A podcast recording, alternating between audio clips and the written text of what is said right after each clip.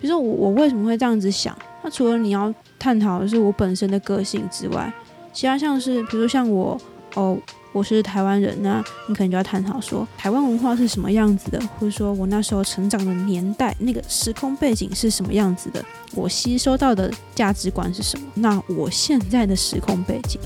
是什么？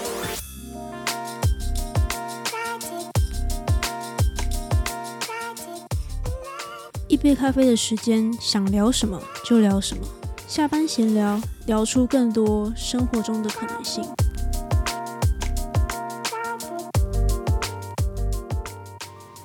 Hello，欢迎收听 Q B 的下班闲聊，我是 Qbit。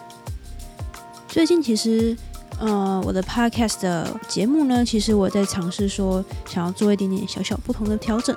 所以，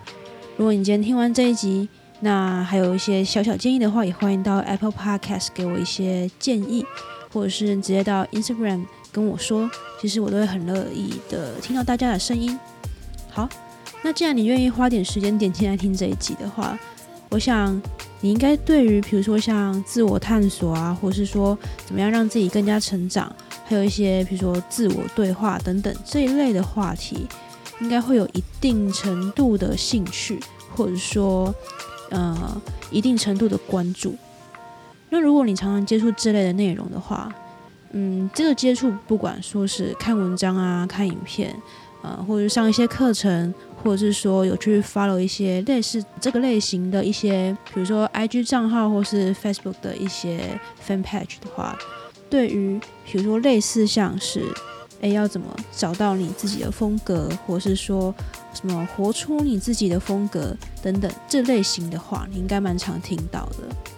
不过，当你听到这句话的时候，你有想过说，那风格这个词到底是什么意思吗？至少对我来讲，会觉得，对我好像从来没有想过说风格到底是什么，很有 style，它只是一个音翻，呃，中翻音嘛，还是说很有型？可是很有型，又会觉得是不是太过于说，只是去形容一个人的外表、穿着或是打扮，好像又有点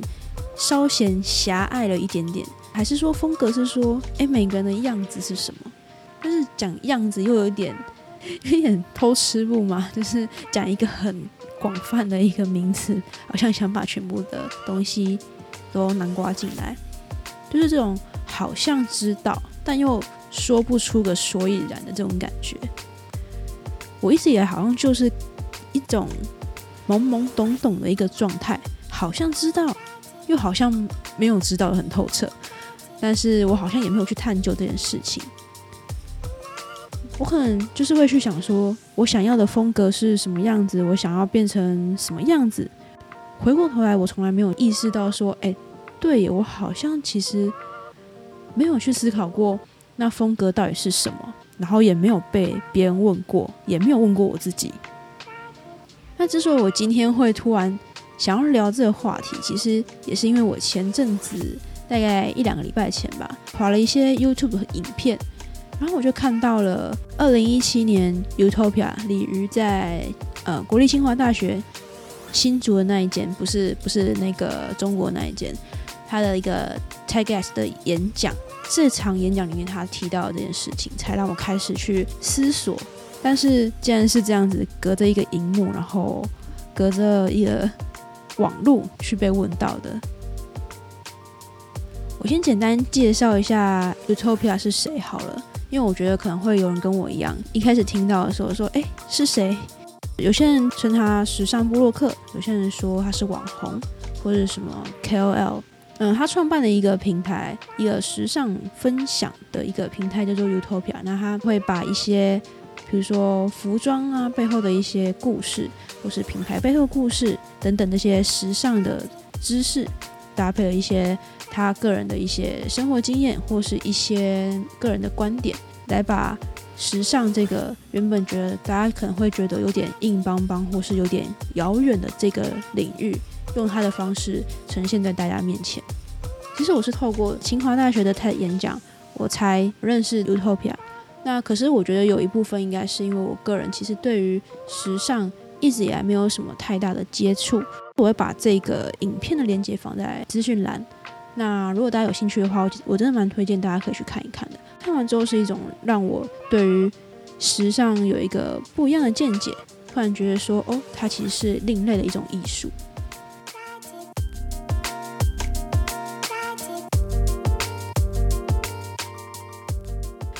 在讲到他给这个问题的他自己一个答案之前呢，我想要先用他自己的故事来跟大家分享，来开头。他那时候其实他是到呃意大利的米兰时尚学院去念 fashion styling 的这个科系，去那边然后第一堂课了。那系主任就说：“那我们今天要交一份作业哦，那这份作业就是你要去呈现出一个作品，不管你这个作品的形式是什么都 OK，就是呈现一份最能够代表你的作业。”那时候他就想到：“OK，那他去买了一个画布，然后把很多。”时尚杂志就是，他就翻里面一些，比如说，呃，哪一年的最新流行啊，或者什么的，他就把这些东西全部就是剪贴，然后有点像剪贴的形式，然后还加了一些点缀，然后把它全部呈现在这个画布上面。但我没有看到作品啊，但是我自己理解是可能有点像，就是画布型的剪贴布，然后再加上一些衬托。好变成一个这样子的作品，然后去交作业。他那时候，他就他就问了台下观众说：“有没有看过丢飞盘这件事情吗？”系主任拿到他的作业的时候，他的作业就这样飞出去了。那个老师就跟他说：“你认为最能代表你的是一本时尚杂志吗？你觉得你是一本时尚杂志吗？”可能大家会觉得说，就是老师要你交一个最代表你自己的作业，结果你弄了一份时尚杂志去，就是有点像时尚杂志拼贴铺，当然会被退回啊。大家可能会很理所当然去想这件事情，但是如果你仔细一点思考的话，其实很类似的事情也藏在，就是我们在日常生活中其实也很常在做类似的事，比如说。你今天到书局，比如说成品或是哪里，你去挑书，或是你上博客来去看你要买什么书。在挑书的时候，我们最常从哪里挑？但每个人会不太一样，但是大部分的人，我想都会从畅销排行榜开始看，或者说最近呃哪一个议题很夯，哪一个人很夯，他写了什么书，我们就凑过去看一下。然后还有一个最明显就是排队。这件事情，你有没有看过那种？就是比如说，你走走经过某一间店，或是远远看到哪一间店，然后那间店大排长龙，从里面可能就是绕来，完全像贪食蛇一样，然后绕了好几圈，然后绕绕绕绕绕，然后排到结尾，你就会突然觉得说，哎，他里面在卖什么啊？不然我先排好了。其实你根本不知道他卖什么，你就觉得啊，反正先排就对了。啊，他都说，可能真不是我要的，嗯，不要就算了。但是我先排，好像。不排会输一样，或者说，哎，前之前那个有一阵子打工度假很流行，好像说，哎，我去了就是我我好像很酷一样。但是你真的去了，回来可能别人问问你说，哎，那你为什么当初要去？我不知道，因为我同学都去了。讲这些例子可能会让有些人觉得说讲的可能太偏颇了，但是就是很多人其实至少都会有一两个这样的情形。其实说实话，我如果我自己去逛成品。我如果不知道看什么时候，我也很常从从畅销榜，或者说就是放在最前面的开始看嘛。但其实从这些小小的例子里面的话，某种程度上其实也是在讲一件事情，就是好像我们觉得说，诶，什么形象代表我们自己，或是我们想要交出去给别人看的，希望别人看到的那个形象，好像很多时候都是就是由一堆大家。这个社会已经选择好的所谓的标准答案，然后堆砌而成的，就这样堆堆堆堆堆出来的东西。其实这些所谓的标准答案啊，先不要听到标准答案就觉得很很就是反感，然后觉得很讨厌。我觉得这些标准答案，它当然会有它的参考价值存在，也不是说你一定要去选一些标准答案外以外的选择，才叫做说哦。这才是更好的选择，并并不是这样子，没有什么叫做更好。嗯，与其说每次都是先想好说哎，我想要让大家看到标准答案，然后我每次都交标准答案出去，你不觉得交一个你自己的答案会更好吗？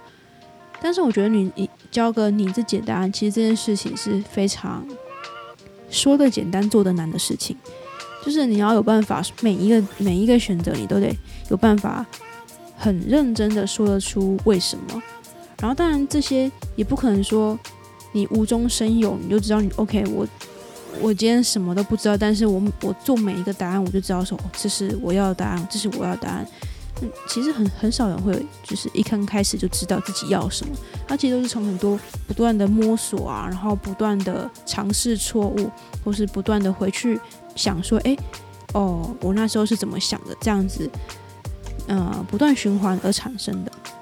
讲一个小故事好了。像现在，呃，这一集已经是四十几集嘛，四十四集。那之前我在第三十一集的时候，就想说小小庆祝一下嘛，就是在想说三十一集要做什么时候，因为前面已经做了三十集了。然后我就想说，哇，殊不知我也可以，就是就是默默的，那时候只是一种好玩就开始做，想到我已经做这么多集了。然后想说，那我一定要好好的庆祝一下，所以我就想说，那我要怎么庆祝呢？想要想个比较特别的感觉。我想说，好，那我要就自以为觉得好像这样很艺术，但其实就好玩啦。我就把一到三十集的每一集，我又剪了一分钟，每一集都选了我觉得那一集最我最喜欢的那个一分钟，然后我就。呃，搭上一些配乐啊，然后我就把每一个片段全部合在一起，然后变成第三十一集的自己的内容。然后因为我自己剪的时候，我要必须要回去听嘛，这样很剪辑，而且我都会就是检查很多次。当我在听的过程当中，我发现一件事情，就是你想三十集这样代表了多久？你说如果我今天。周更一周更新一次，这样好歹也三十周，三十周大概超过半年的时间。我就发现说，我最喜欢的片段表达出来的价值观都是我不想要跟别人一样，知道自己在做什么，或者是认同自己之类的等等，就是类似的价值观。但是我听完之后，我就发现，哦，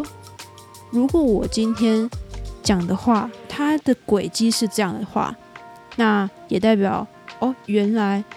我在那段时间，我最重视的是这东西，还有延续到我现在的价值观。我原来这个东西对我来讲这么重要。OK，原来我的样貌是这样子的，但这也是经过就是用不一样的形式去摸索，然后去发现，才发现到的。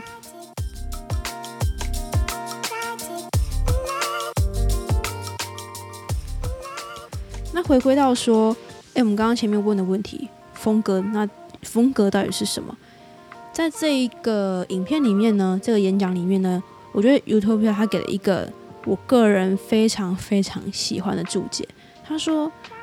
风格呢，它是一种思考，那时尚是一种文化的故事，个人的层面拉到比较盖瓜呃盖棺的一个一个角度。有点像是你那个 Google Map，你用街景图，然后看我那个街道长怎么样啊什么的，然后瞬间拉到，比如说拉到整个世界地图，一个是拉近，一个是拉远，但其实他们是连在一起的东西。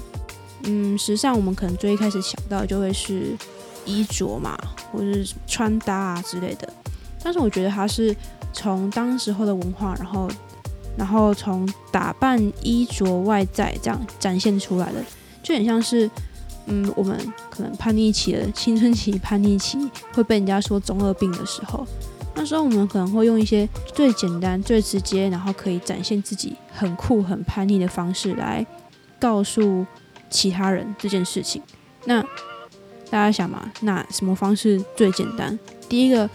最容易去改变的就是发型嘛。发色嘛，有些人就开始染头发，或者是说我穿我的衣服要怎么穿，然后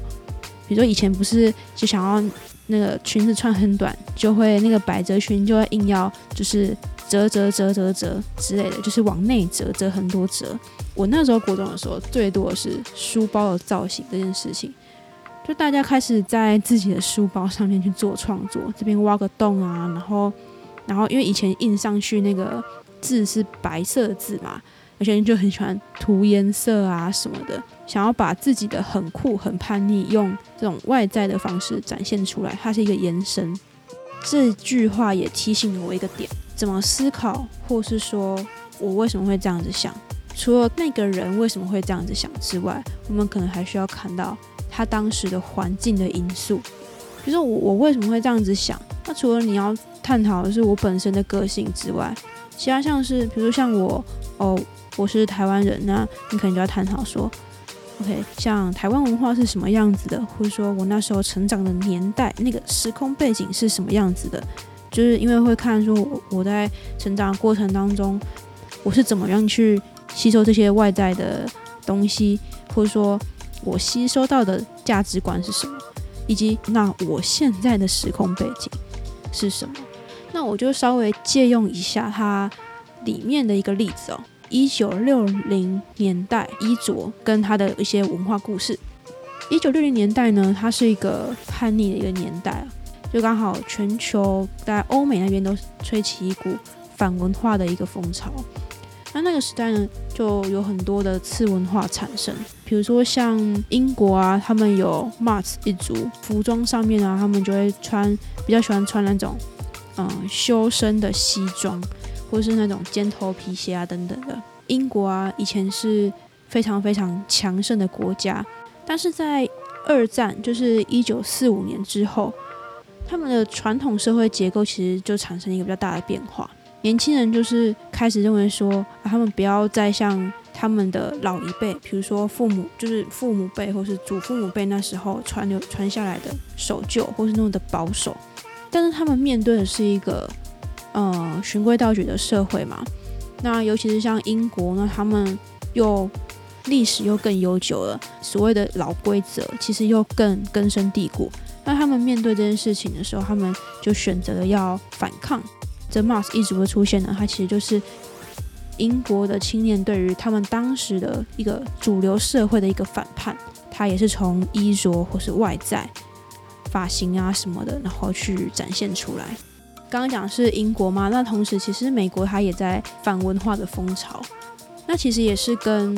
二战有关系。二战是一九四五年嘛，那大概那个时期的人呢，他们小时候就经历过经济大萧条。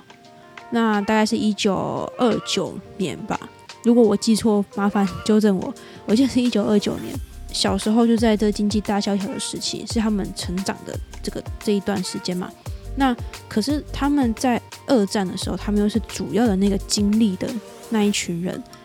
所以对他们来讲，比如说像财富啊、像安全啊等等的，非常努力的去争取，付出非常多的代价，你才有办法去获得的。并不是像六零年代的年轻人，就他们的儿子辈、女儿辈的想法当中，就是那么的理所当然。换句话说，就是其实六零年代的年轻人，他们跟他们父母那一辈的代沟其实是很深的，所以他们就会认为说，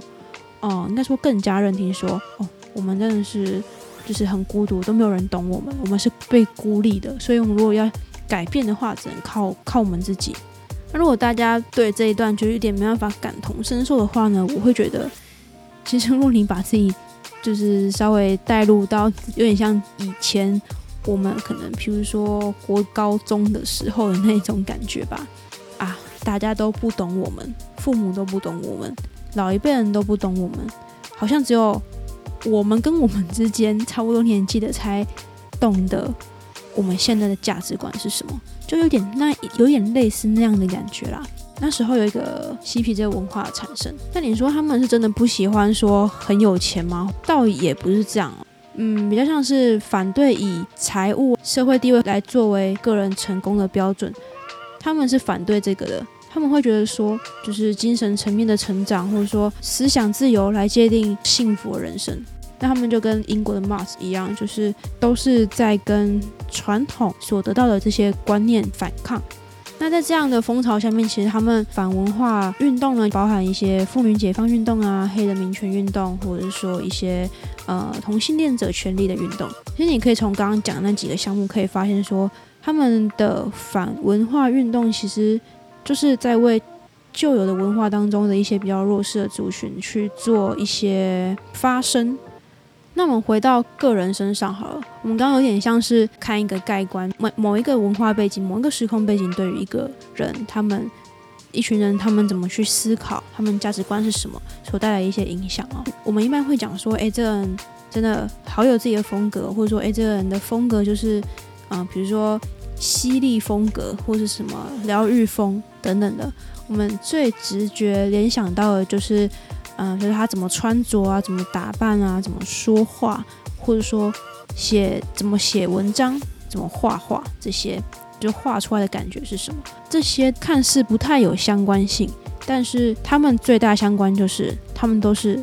我们怎么表达。回归到最核心的话，确实就是我们怎么思考嘛？怎么思考，我们我们才会用相对应的方式，然后。表达出来，不管是用穿着或是写文章的，虽然说外在是内在的延伸，但是我也觉得，不管是外在还是内在，其实都是透过我们不断的尝试，然后不断摸索。嗯，比如说刚刚举的那些例子嘛，当当然还有很多，比如说看书啊，参加很多不同的活动，出去玩啊等等的，各式各样的摸索，然后越来越知道说，哦，哪些是我想留下来的，哪哪些我可能不适合我，我可能真的要剔除掉。比如说像以前的我，其实对于怎么穿着、怎么打扮，其实我一点研究都没有，我还觉得有点无聊，有点浪费时间。比较重视功能性吧，就是这个好不好穿，然后好不好动，没有想太多，就是觉得 OK 这样就好，反正我也不用穿的很好看啊什么的，不用把时间花在这些东西上面。虽然我现在是自己回去想啊，会觉得说，哦，可能那是。因为我我当时对于自己一种自卑的一个掩饰，就是我好像都不 care，那其实是不想让大家知道我很 care，有点绕口令，但是这这话题可能之后有机会再说。那当然不是说我现在就很会穿搭啦，但是我觉得至少现在我对于说我要选哪件衣服啊，或者说，诶，我想剪什么发型，想染什么颜色，想要呈现出哪一个样貌，我会知道什么样是我喜欢的，什么样是好看，但是不是我的菜。然后哪些东西是哎，我觉得不错，我可以试试看，去了解自己喜欢什么，不喜欢什么时候，其实也是让自己更有自信，而且对于更多不同的东西或是观念啊，会有更开放的一个过程。这个过程啊，它永远是一个动态的。有一个我个人非常喜欢的一个呃 Netflix 的实境秀，它叫 Queer Eye。酷男的异想世界，它里面呢就是主主要有五个角色啦。那其中一个角色呢，他是负责帮那时候他们要改造的人去做一些时尚穿搭的建议啊，或是小小调整的这个这个角色，他就曾经说过一句话：“我不会把你变成另外一个人，而是我要用你可以接受的方式，帮你可能在更精致化或在。”呃，升级一点，变成你自己的二点零的版本，真的不需要去想说别人变什么样，我就要变什么样。像我很多时候就会跟我朋友开玩笑说：“诶，你知道吗？如果说最一开始那个我是一点零版本的话，遇到某一件事情的时候，OK，我熬过来，而且我真的觉得我变得比以前更有自信，然后更厉害了。”我会觉得 OK，然后好像变二点零，然后再遇到下一个转捩点的时候，变成三点零、四点零这样子，所以我觉得它是一个这样子的概念。